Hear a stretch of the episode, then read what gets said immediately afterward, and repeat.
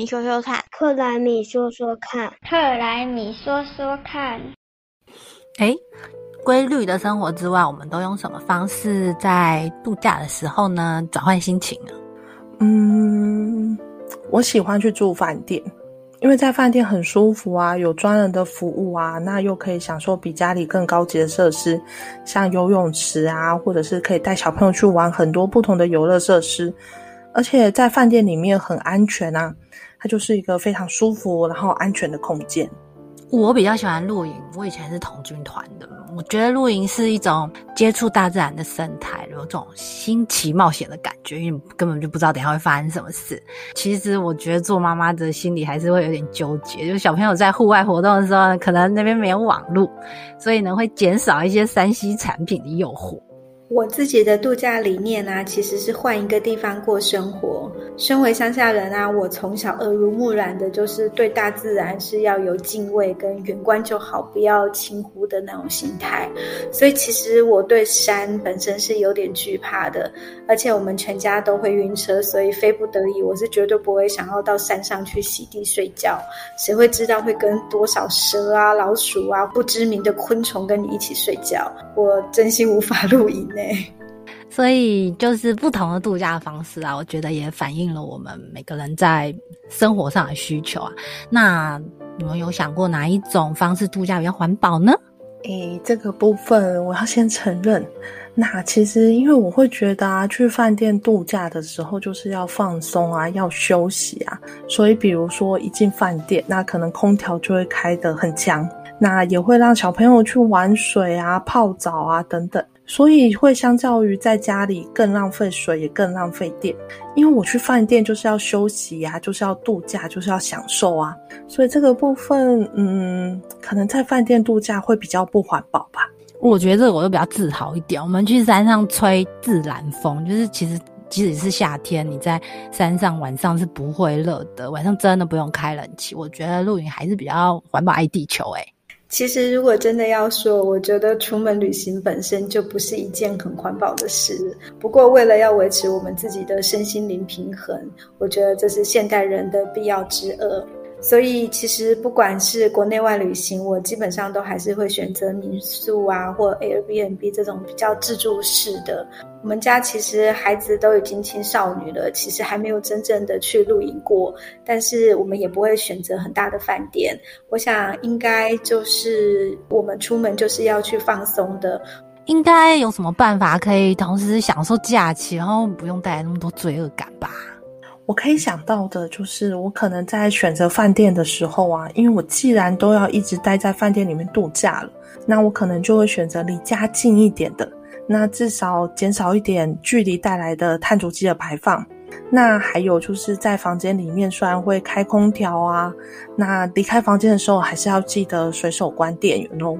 我觉得露营感觉就比较单纯的，就是是一定要把乐事带下山。我觉得这是我们最基本可以做得到的事情。嗯。我在民宿跟 Airbnb 能做到的部分，就是我们基本上入住到离开，基本不会有请人换床单。那其实我以前常常海外出差住饭店的时候，大概也是三天才会请人家来换一次床单。考量是人家也需要进来整理床铺，才会有小费可以拿。不然我那么泰哥的个性，一个星期不换床单，我也觉得很 OK。出差的时候，盥洗包、牙刷、牙膏当然是必备的。那现在很多旅馆和民宿和 Airbnb 其实都不会主动提供这些盥洗用具了，所以我们其实很习惯自己准备。这大概是我们减少罪恶感的方式吧。现在饭店真的有很多环保措施啊，就是就是包括刚刚刚刚青慧姐说的啊，就是。你你都你进去就会看到说他们，你可以有选择，就是即使是大饭店也可以选择你要不要每每天更换床单，然后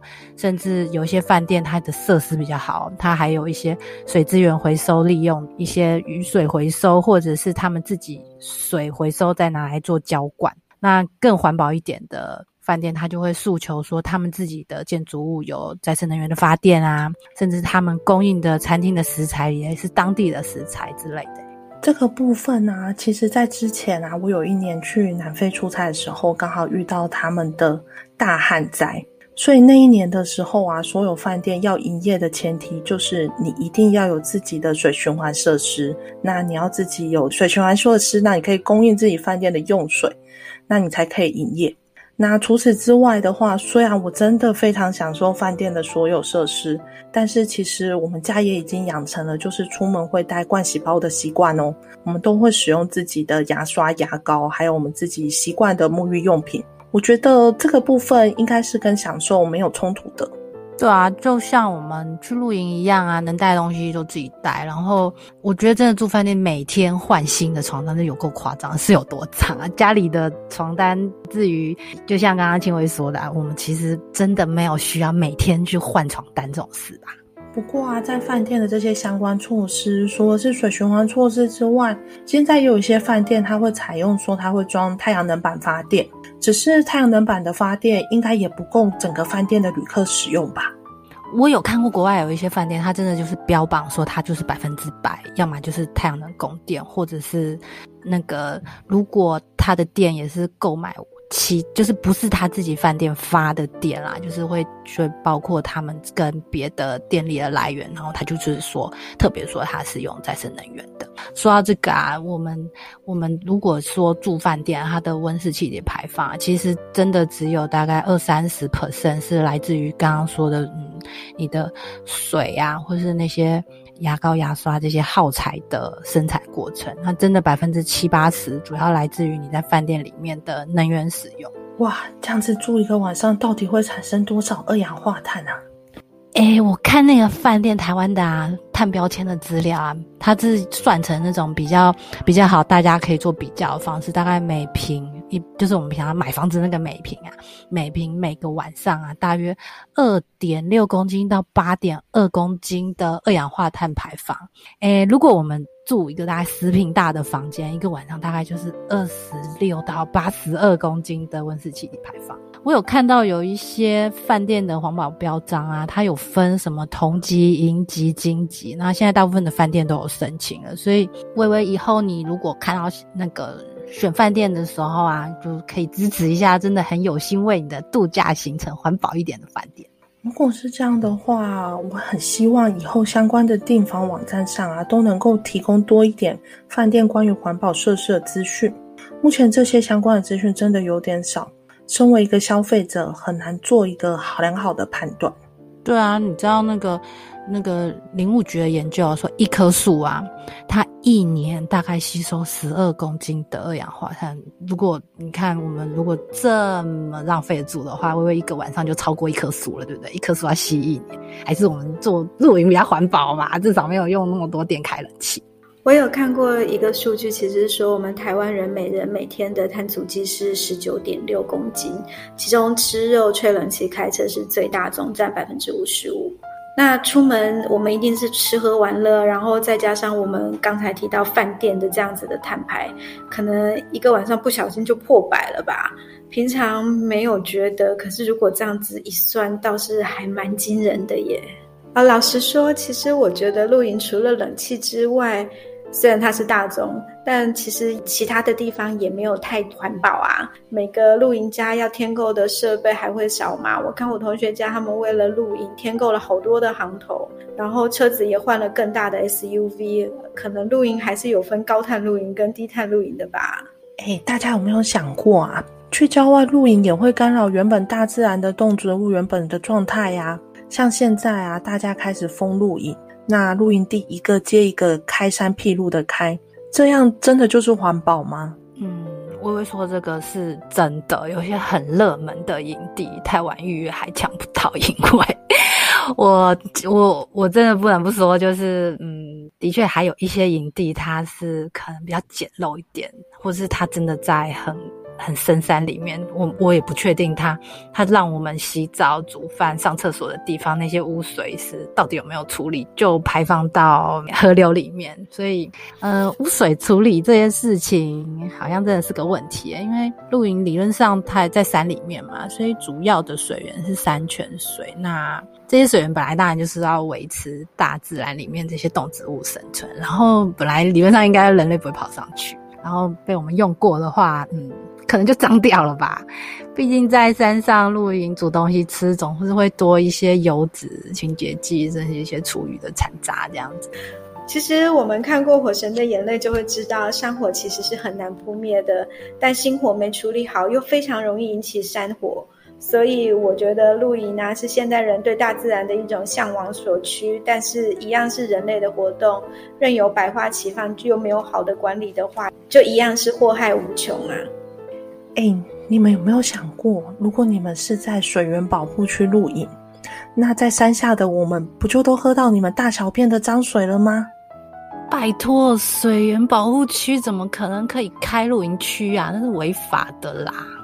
哎，不过说真的，我在露营之前也不会去查那个营地到底是不是合法的，就是看大家爬文啊，说什么哪里好山好水啊，我们就直接去抢营位。那说到这个哦，观光局真的有一个可以公开查询的一个网站，然后真的是因为今天聊到这题啊，我才我才想起来有这件事情，就是嗯，就是在二零二一年啊五月，我那时候。查的时候啊，说和台湾合法的营地其实只有一百七十四个，然后啊有七百多个，七百四十四个是违反相关的法令规定，然后其他还有一些是在清查中的营地不确定。不过是嗯，违反什么法规？这边这这边大部分就是那种什么水土保持法啊，或者是违反那些土地的使用管理的规则吧。所以，该不会真的是设置在水质水量保护区里吧？但是自己设置在那里，可能也不清楚，是这样的吗？其实刚才提到在水源保护区的露营的话，我们都知道水质是处理过的，我们不会有机会喝到他们的大小便的。就算他们在上面大小便，但是其实刚才也有提到啊，无法执法，现在其实也是我们这块台湾土地上很大的伤痛。那最主要的原因，其实是因为我们太多的人是不在乎这件事的，所以太多人违法规定的时候，执法的成本就会太高，没有办法确实执法。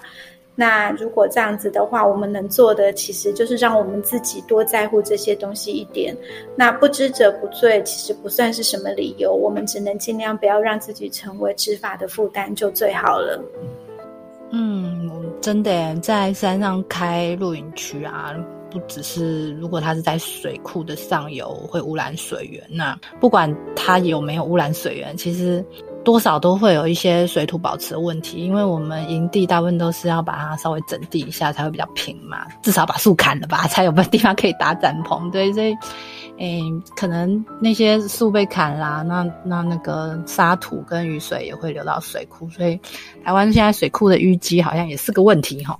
嗯，台湾水库就这么多，那每个水库的容量也是一定的。那如果上游有相关水土保持没有做好的话，那水库一直淤积，那能够容纳的雨水量就越少，这样对于我们后续的水资源应用也会造成很大很大的问题。哎呀，今天讲完，我突然觉得自己也是破坏环境的帮凶。刚刚还以为自己是环保达人这样子，所以嗯，总之以后去露营之前，还是上网查一下这个露营的露营地到底合不合法，O 不 OK？嗯，台湾啊，一直是说要转型一些比较低碳环保的产业嘛。那相对于那些比较高耗能的。的一些排碳的产业啊，大家的确是比较喜欢旅游业啊，观光旅游业这样子。可是既然要往这边发展啊，其实大家多花一点心思来，说是监督也好，或者是鼓励也好，来鼓励我们台湾的观光业者啊，不管是在人资源的使用上啊，或是嗯，跟大自然比较亲密接触的这些生态的环保营地啊，有没有尽到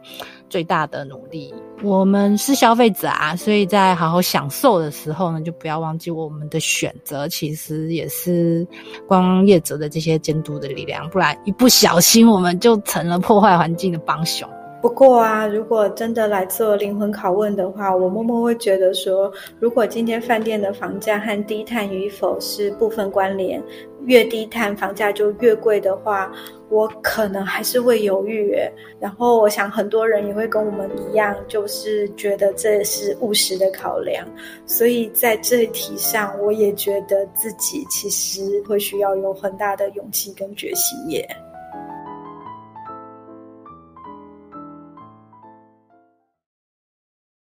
拜拜，下次要在一起听哦。